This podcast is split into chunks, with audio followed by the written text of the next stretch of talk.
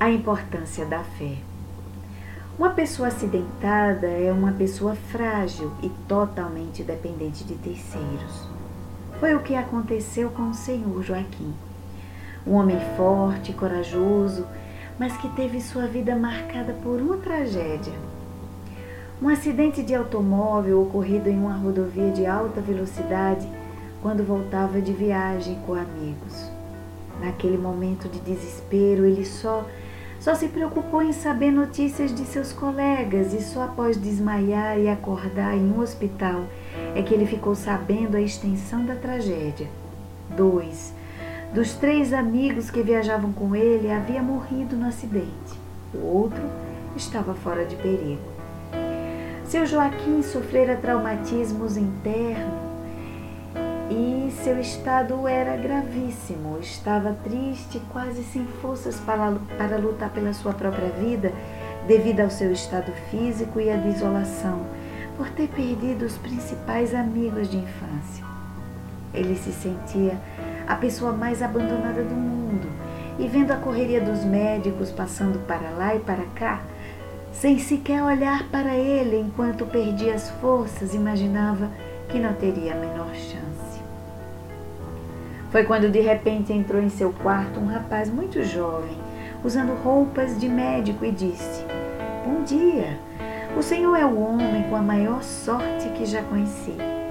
O maior e mais respeitado especialista nesta área está aqui nesse hospital e o senhor será operado por ele. Meus parabéns. Ao ouvir a fala do rapaz, ele encheu-se de esperanças. Novamente começou a acreditar em sua recuperação. Respirou fundo e foi para a sala de cirurgia cheio de entusiasmo. No dia seguinte, passado o período da anestesia, ao acordar, a primeira coisa que fez foi perguntar pelo médico que o havia operado, pois queria conhecê-lo para agradecer pela sua vida. Então a enfermeira pediu que aguardasse um momento e foi chamá-lo. De repente entra na sala o mesmo rapaz que o havia conduzido para a sala de cirurgia. E o seu Joaquim lhe perguntou: Onde está o médico que me operou? O senhor está diante dele, disse o rapaz sorridente. O senhor estava muito fragilizado e eu queria que se sentisse seguro e confiante. Se lhe dissesse que eu seria o médico responsável pela sua cirurgia, eu não teria contado com sua confiança, que foi fundamental para o sucesso da sua operação. Assim, com essa mensagem que nos fala de fé e que nos mostra que até o mais forte dos homens pode sucumbir ao desespero quando acaba a sua fé. Por isso que ela é tão importante. Por isso que a substância, o antídoto da fé é tão importante para os nossos dias. Assim, com essa mensagem, nós cumprimentamos vocês, queridos amigos, queridos irmãos, em mais uma semana aqui na Rádio Brasil Espírita, com mais um programa Caminhos de Autoiluminação. Desejando do fundo do coração que todos possam se encontrar em paz desejando que as mensagens desta noite possam encher os corações, ampliar as mentes, para que possamos incorporar esses ensinamentos, transformando o nosso cotidiano em um cotidiano de muito aprendizado e de autotransformação.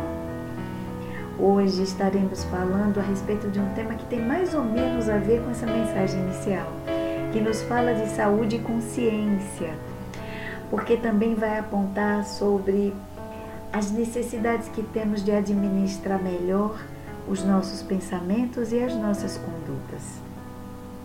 Nesse sentido, estaremos abordando esse tema saúde e consciência, trazendo exatamente esse título, que é o título de um dos capítulos contidos na obra Momentos de Saúde e Consciência, um livro da veneranda Joana de Ângeles sob a psicografia de Divaldo Pereira Franco. Aqui, Joana de Ângeles vai assinalar a respeito dos princípios fundamentais para a manutenção de uma saúde plena, que fala sobretudo das nossas condutas e das nossas posturas. E assim ela inicia que a fim de que a pessoa adquire, adquira e preserve a saúde, é imprescindível a conscientização de si mesma, da sua maneira de ser. Aqui Joana já nos fala, já nos aponta sobre a necessidade desse auto-olhar como um mecanismo protetivo, preditivo para uma boa saúde.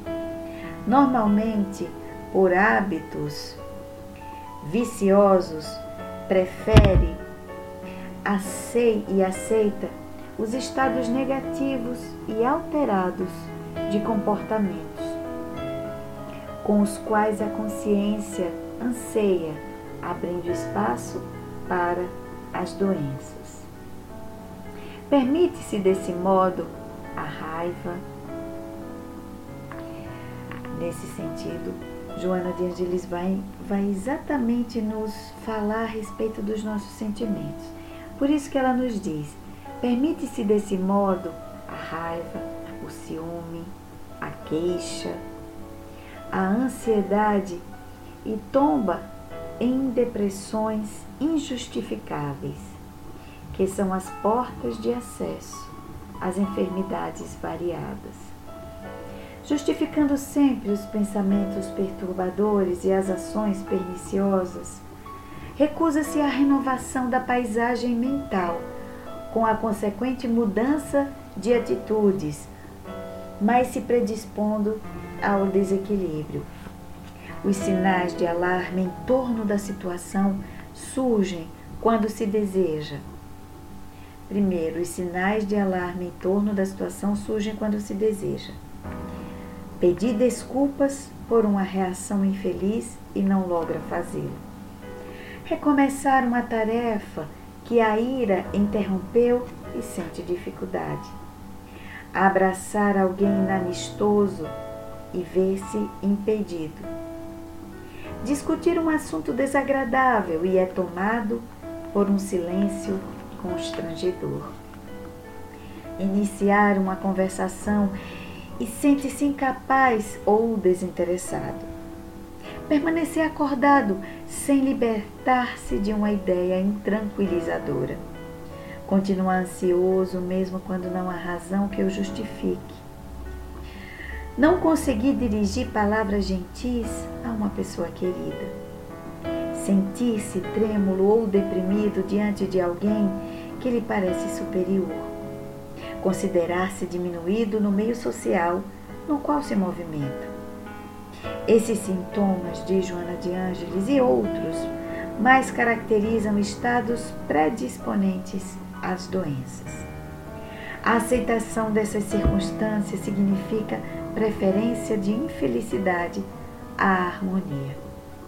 Cultivando esses estados, bloqueia-se a consciência que se entorpece volvendo a um estágio inferior, no caso, a sensação que ele ainda lhe predomina no processo evolutivo.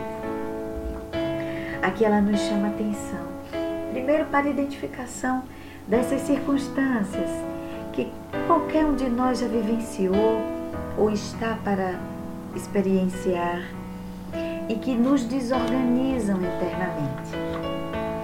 E desse modo ela faz um convite anterior para prestarmos atenção em nós mesmos, para que a gente possa adquirir e preservar a saúde, essa autoconscientização de como nós estamos nos sentindo diante de determinada situação, diante de determinada pessoa, diante de determinado fato.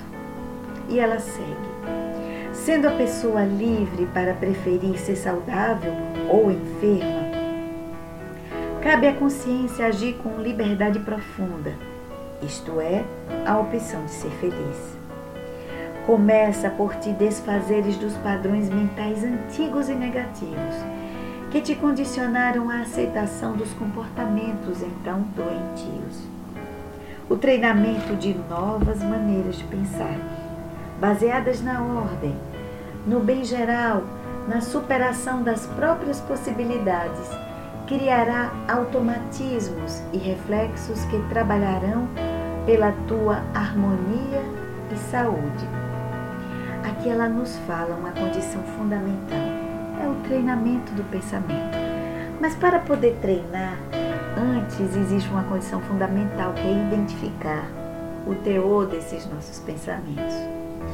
Porque assim fazendo, fazendo, nós conseguiremos ter essa habilidade para superar as possibilidades e criar então, digo, novas possibilidades para fugirmos dos automatismos, dos reflexos condicionados, desses pensamentos reações, pensamentos que geram ações automáticas, que são na verdade reações instintivas, ofensivas, defensivas e que nada promovem crescimento. E ela segue. É necessário assumires o controle de ti mesmo, o que equivale dizer a conscientização. Esse estágio superior do qual a emoção conduz à sensação. Infinitas mensagens são dirigidas da mente ao corpo, produzindo hábitos que se arraigarão, substituindo aqueles que se responsabilizam pela desarmonia e doença. O teu cérebro, com os seus extraordinários arquivos, está sempre armazenando dados com a capacidade de fixar 10 novos fatos por segundo. E que habilidade fantástica tem o nosso cérebro, que está apto está receptivo para os novos aprendizados e por que não direcioná-los de forma positiva, a otimizar essa energia, essa potência ao nosso favor. Então segue Joana, pode parecer difícil sair de uma situação desgastante para outra agradável, e é realmente. No entanto, toda aprendizagem exige, exige a repetição da experiência até a sua fixação em definitivo. Do mesmo modo, a aquisição de valores e padrões de felicidade vai além do simples querer, deambulando pelos caminhos do conseguir. A tecnologia deu o seu mais expressivo salto nos tempos modernos, quando dois jovens cientistas americanos inventaram um transitor, transistor, em 1948 miniaturizando peças e equipamentos que aceleraram o processo da civilização. Não medir esforços para a aquisição da saúde, mediante a consciência do dever para consigo mesmo. É o desafio a enfrentar e vencer, através das pequenas peças do sacrifício, da perseverança e do trabalho. Vou repetir porque é fundamental. Não medir esforços para a aquisição da saúde mediante a consciência do dever para consigo mesmo. É o desafio a enfrentar e vencer, através das pequenas peças do sacrifício, da perseverança e do trabalho. Na questão número 912 de O Livro dos Espíritos, Allan Kardec interrogou: Qual o meio mais eficiente de se combater o predomínio da natureza corpórea? E os mentores respondem: praticar a abnegação. Com este esforço, desfrutar-se-á de consciência, saúde e paz. Praticar a abnegação. Aliando aos passos que Joana de Ângeles já nos coloca anteriormente, citando essa consciência do dever para consigo mesmo, desse autocuidado, essa autocomiseração, a autocompaixão, que é diferente daquela postura de vitimização. Longe disso. É a, é a sensibilidade, é a consciência desperta para o cuidado que devemos ter para conosco porque quando nós partimos desse princípio, todas as nossas atitudes, elas são voltadas para um comportamento mais responsável, mais consciente. Cada passo dado é feito na direção de adquirirmos, amealharmos o melhor para nós. Isso vai, de, vai desde um prato que eu faço para me alimentar, pensando nos componentes que ali disponho e pensando nos benefícios que cada alimento com a sua devida classificação, vai promover para o meu bem-estar. É pensar e lembrar, sobretudo, que os pensamentos desalinhados, eles causam um bombardeio dentro do meu organismo que sequestra a minha saúde. É ter a consciência, por exemplo, das pessoas com as quais eu convivo e as quais me fazem bem. É poder selecionar os ambientes com os quais eu me afinizo e que sei poderão contribuir para a minha própria evolução. São as escolhas que faço conscientemente, entendendo que tudo isso vai trazer benefícios para minha alma. Porque se essa consciência do dever para comigo vai direcionar cada passo da minha trajetória aqui na Terra. E que é preciso, nos lembra Joana de Ângeles, utilizarmos as peças do sacrifício, da perseverança e do trabalho porque nós acabamos nos acostumando muito mal a colhermos benesses sem praticarmos o menor esforço. Aliás, a prática da lei do menor esforço é defendida pela maioria de nós, que é como se houvesse uma inabilidade ou uma falta de adestramento, uma uma dificuldade de utilizarmos a disciplina e a perseverança no nosso dia a dia. Quantas pessoas costumam fazer a eterna promessa, dia de hoje mesmo, segunda-feira, o Dia Internacional das Promessas. Ah, vou começar uma dieta, vou começar a fazer academia, vou dormir mais cedo para que as horas possam é, se converter em tempo de refazimento para o meu corpo e a minha. Ah, hoje eu prometo entrar em contato com as pessoas com as quais eu nunca mais estive em contato e que sei me fazer muito bem. São as eternas promessas, mas que no fundo são esquecidas e deixadas de lado porque pela frouxidão da nossa perseverança, pela musculatura da perseverança que anda muito flácida, porque nós não a temos estimulado. Esperamos sempre que os outros venham fazer e tomar atitudes positivas e efetivas em relação a nós mesmos, fazendo inclusive aquilo que é nossa obrigação fazer. Mas deixamos de lado e não assumimos as rédeas das responsabilidades que só a nós cabe, a mais ninguém. Agora, tem um, um aspecto interessante que nós queremos trazer, desta vez contida na obra chamada Seja Feliz Hoje, também da veneranda Joana de Ângeles, sob a psicografia de Divaldo Pereira Franco. E eu penso que Joana de Ângeles, ao dar um título a essa obra, ela imaginava a condição da criatura humana nessa busca fervorosa, ansiosa, frenética pela felicidade, como alguém que tenta sempre olhar adiante e tentar alcançar esse objeto e que nunca chega até ele. Na verdade, Joana de Angeli nos faz um convite nessa obra, que foi publicada em 2016 pela editora Leal. E aqui nesse capítulo que nós teremos, queremos discutir também para aprofundar o tema que nós trouxemos né, nessa noite, saúde e consciência.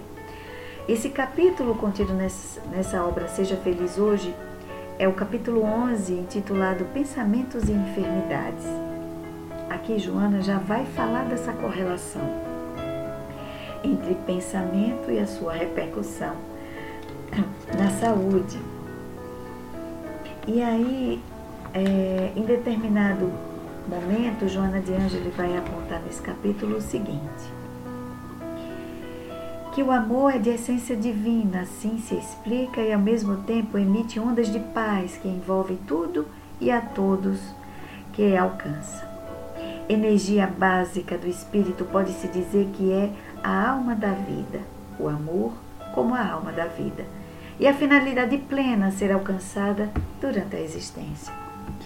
A sua essência, o ser humano, dá a dimensão do estado evolutivo em que ele se encontra e responde pela sua agressividade e ambições desvairadas.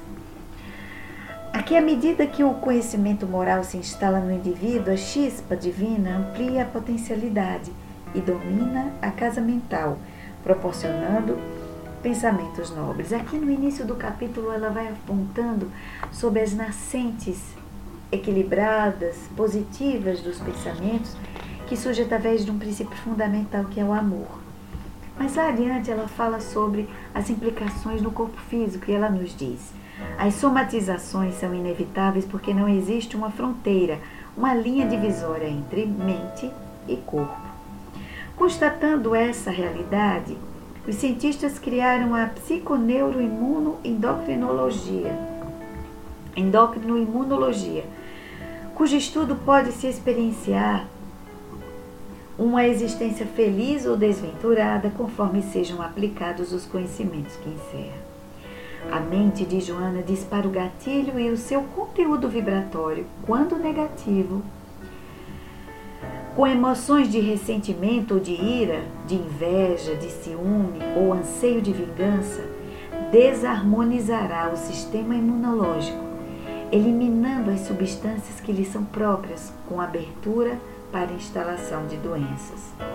De imediato, de Joana, as glândulas endócrinas são impelidas a produzir hormônios compatíveis com a onda vibratória recebida e amplia-se então o distúrbio. Naturalmente, a causa central de todas as aflições encontra-se arquivada no perispírito, que é o modelo organizador biológico, que necessita apenas de romper as delicadas barreiras energéticas que envolvem os órgãos. Além disso, os procedimentos das existências passadas inscritas no seu cerne, necessitadas de reparação, facultam as circunstâncias propiciatórias aos resgates e correções morais. Então aqui ela fala tanto o teor dos pensamentos que abraçamos, que repercutem profundamente nas nossas glândulas endócrinas, desencadeando uma sucessão de desequilíbrios que interferem nas delicadas né, é, matizes, barreiras energéticas que envolvem os órgãos, causando-nos causando as doenças, como também aquelas que são provenientes de existências passadas. Nós já falamos isso também em programas anteriores. E ela nos diz que toda doença é sinalização de que algo não está bem no paciente, que deve procurar encontrar o desencadeador moral da problemática. Aqui nós lembramos da mensagem inicial do livro Saúde e Consciência, quando ela nos chama a atenção para estarmos conscientes do nosso ser, estarmos dispostos a lançar sempre esse auto-olhar para observarmos em que direção estamos caminhando. E aí ela nos sugere: analisa os teus pensamentos serenamente, sem autoacusações nem desculpismos, essas justificativas falsas que muito comprazem os renitentes no erro. É natural que enfrentes dificuldades para as mudanças das frequentes ondas mentais perturbadoras. Ser simples e desataviado não esperando conseguir além dos teus méritos. E se por acaso não fores compensado quanto gostarias, não transformes a frustração em amargura, ciúme ou ressentimento. Continua reconhecendo o teu valor, sem a preocupação dos elogios inautênticos, as referências encomiásticas, fúteis. Consciente dos teus limites, aumenta a tua capacidade de serviço com amor e aguarda a benção do tempo. Aqui ela nos convida a sermos pacientes, a não ficarmos presos aos elogios como resposta, como moeda dos nossos esforços. Tens o dever de libertar-se dos pensamentos viciosos, repetitivos, das queixas inócuas e das reclamações constantes. Não existem exceções nas leis de Deus e não seria no teu caso. o teu caso, algo especial, credor de retificação, numa deferência absurda. O que considera sofrimento é processo educativo para a alma que deve aceitar a ocorrência com paz, porque logo passa a prova. Não as existem intermináveis. O orgulho que te maltrata e enferma é mecanismo de defesa que trazes de existências remotas e mantens como forma de martírio pessoal. A dor é, essência, é ausência do amor que cobre a multidão de pecados, isto é, luariza os padecimentos e enseja renovação pessoal sob o apoio da consciência. Mais adiante ela vai nos dizer que pelo pensamento, nas situações penosas, quando estiveres a ponto de fracassar, recorre à oração, que te vinculará ao Pai Criador. Pensa na luz e banha e banhar-te-ás de claridades. Cultiva a, escura, a escuridão e a treva com os teus sequazes, armarão ciladas contínuas para ti. Jesus, pensando e amando, prossegue até hoje como um exemplo máximo de plenitude e de saúde integral. Que possamos usar todos os mecanismos saudáveis e de harmonia para nos enchermos de ânimo frente aos desafios. Não estamos sozinhos. Cada queda, cada infortúnio, cada perseguição, cada injustiça, cada dor tem o seu sentido. Vem-nos nas falas de Leon Denis a formosear a nossa alma, fazer-nos despertar, porque quantos de nós às vezes encontra-se entorpecido e às vezes a dor é aquela pisadinha, aquele calo que machuca, mas que nos faz sentir por onde estamos pisando.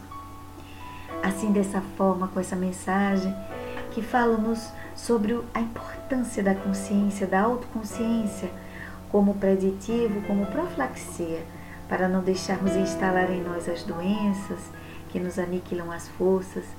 Nós encerramos esse programa de hoje agradecendo essa companhia generosa e amorosa de todas as segundas-feiras aqui no canal da Rádio Brasil Espírita, no programa Caminhos de Autoiluminação desejando que essas mensagens possam ter tocado o coração.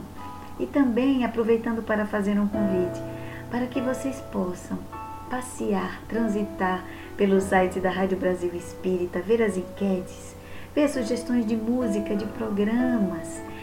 Também no canal do YouTube, do Facebook, onde lá tem os programas gravados, feitos com imenso carinho por diferentes irmãos nos recantos diversos desse país e fora dele, sempre no intuito de alentar os corações sequiosos de paz e de amor. Vivemos momentos desafiadores e o maior, a maior caridade que podemos fazer com a doutrina é a sua divulgação, mas sobretudo porque através da sua divulgação nós atingimos esses corações aflitos. Que possamos fazer a nossa parte Desejo que todos possam ter uma semana inspiradora e iluminativa. Que, sob a égide do alto, possam ser inspirados e amparados. Principalmente estando na companhia amorosa do Mestre Jesus, que, na fala da Joana de Ângeles, mesmo nunca convocado, Jesus jamais sai de nossa companhia.